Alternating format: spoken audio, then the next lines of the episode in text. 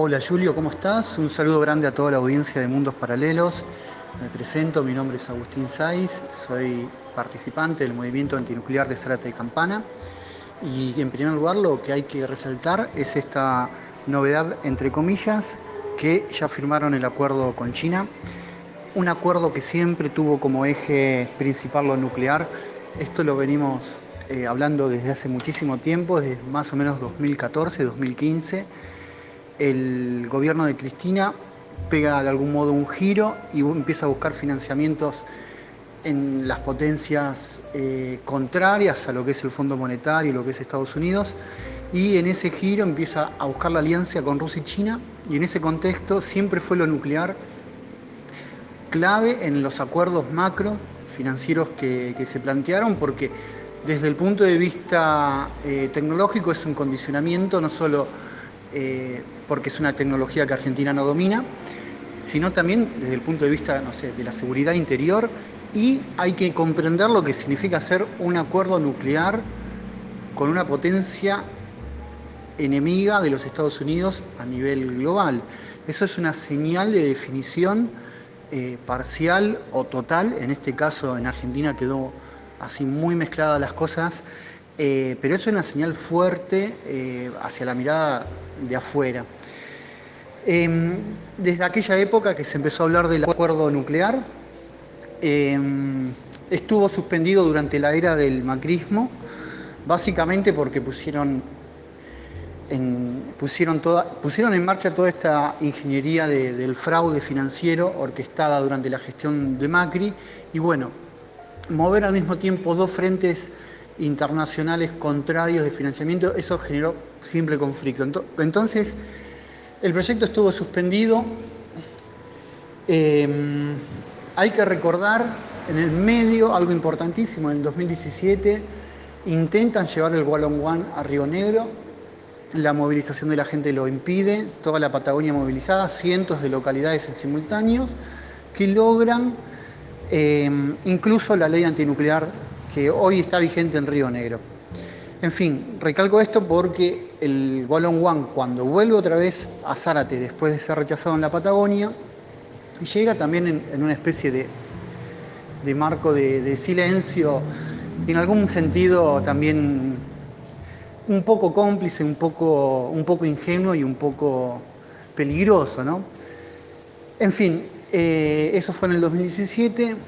2018 se frena todo, está todo básicamente las negociaciones con el fondo, la toma de deuda con el fondo impide abrir este otro frente de financiamiento. Finalmente en el G20 en Buenos Aires es allí donde se define la pulseada. Argentina termina abriéndose a la propuesta de China que con todas estas idas y venidas, China siempre tiene una, tuvo una actitud de negociación a lo largo del tiempo de insistir con las centrales nucleares. Em, viene el gobierno de Alberto Fernández. Algo interesante son las elecciones del 2019, donde se cruzan aliados políticos. Pichetto, que antes era el, el vocero de Cristiano en el Senado, pasa a ser el vicepresidente de la fórmula de Macri y Cristina va de vice em, con Alberto, que era hasta aquel momento enemigo político. Pero es importante mostrar esto porque cualquiera de las fórmulas políticas del 2019 garantizaban tanto la renegociación con el fondo y la apertura de los negociados con China, en este caso Pichetto por parte del, del macrismo y Cristina por parte del sector de, que iba a liderar y lidera Alberto Fernández.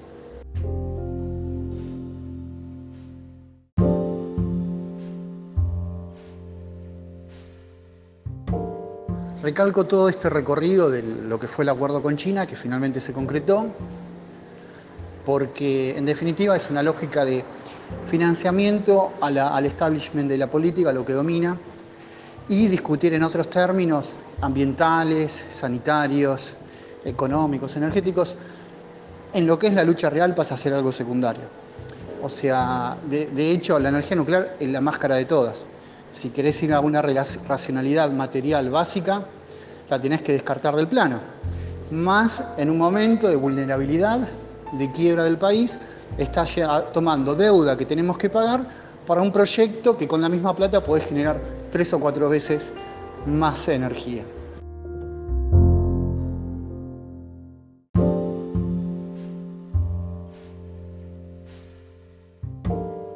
Recalco todo este recorrido de lo que fue el acuerdo con China, que finalmente se concretó, porque en definitiva es una lógica de financiamiento al establishment de la política, lo que domina, y discutir en otros términos ambientales, sanitarios, económicos, energéticos, en lo que es la lucha real pasa a ser algo secundario.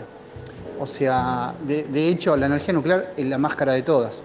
Si querés ir a una racionalidad material básica, la tenés que descartar del plano. Más en un momento de vulnerabilidad, de quiebra del país, está tomando deuda que tenemos que pagar para un proyecto que con la misma plata puede generar tres o cuatro veces más energía.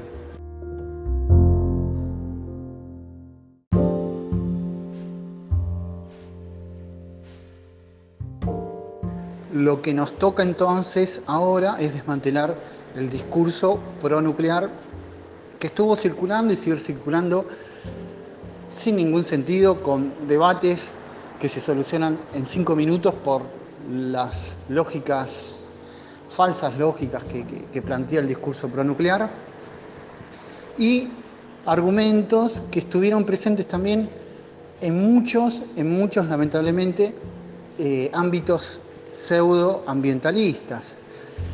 Es una movida básicamente de Europa donde se estuvo proponiendo todo el año pasado incluir lo nuclear dentro de lo que sería una energía renovable de baja emisión de dióxido de carbono.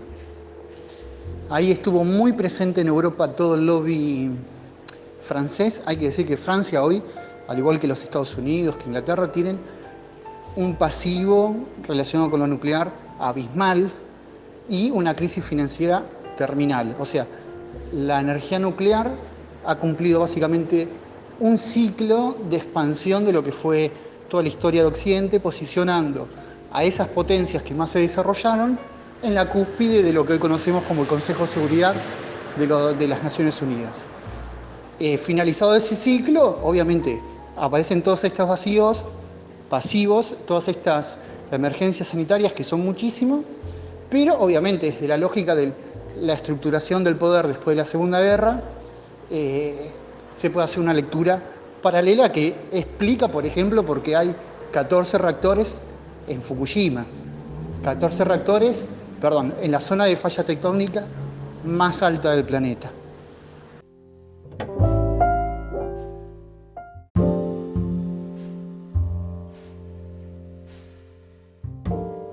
Todas estas catástrofes, todas estas emergencias planetarias que han ocurrido con el caso de Chernobyl, con el caso de Fukushima que mencionábamos recién como eh, consecuencia del plan nuclear de Estados Unidos eh, desarrollado en Japón con un objetivo geopolítico que incluía todo lo que es la isla de, de Okinawa como una base importantísima de los Estados Unidos para marcar territorio en aquella parte.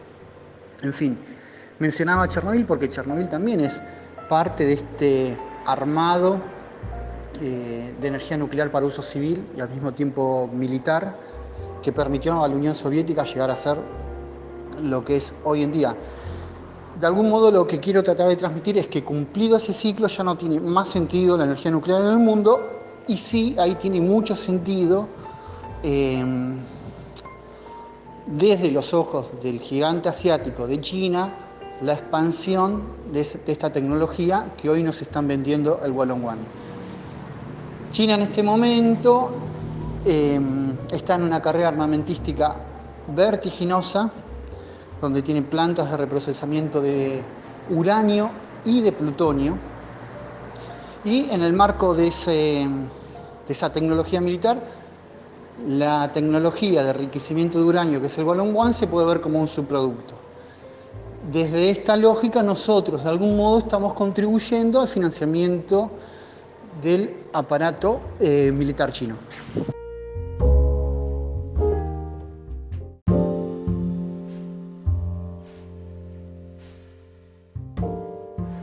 Respecto a lo que es la energía nuclear en el contexto del cambio climático, eso nos preocupa muchísimo.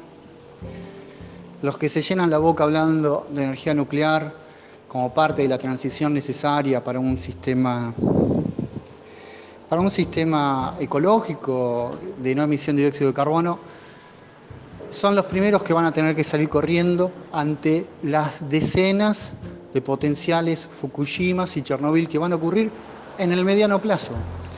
Porque si se cumplen las proyecciones del cambio climático, hay que salir corriendo a desactivar centenares de reactores que en su mayoría están alojados a orillas de ríos y costas, de mares, todos inundables.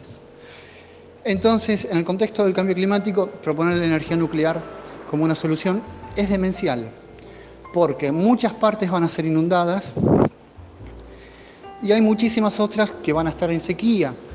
Durante la ola de calor del 2009 en Francia se tuvieron que apagar por los bajos caudales de río 20 reactores nucleares. Es muchísimo, con una ola sola de calor. Algo parecido pasó este año con el río Paraná. Esta sequía récord puso al límite la operatividad de los reactores de Atucha 1 y Atucha 2. tuvieron que hacer una modificación express de los manuales de operación en una movida muy desprolija que hizo Nucleoeléctrica con la ARN, que es la Agencia Reguladora Nuclear. En fin, en el contexto del cambio climático, creemos que derivar recursos para un proyecto que lo que apuntala solamente los negocios de unos pocos, es una señal de subordinación altísima, que en este momento donde tenemos la obligatoriedad de apuntar al poder más alto que ha destruido el planeta, eh, sería una, una oportunidad perdida de manera absoluta. Así que ese es el panorama en el que estamos. Con, a las atuchas se le suma el One y bueno, depende un poco de la reacción de la gente dejarle un futuro más o menos viables a las generaciones que vienen. Julio, te mando un abrazo y gracias por el espacio como siempre. Eh, hasta la próxima.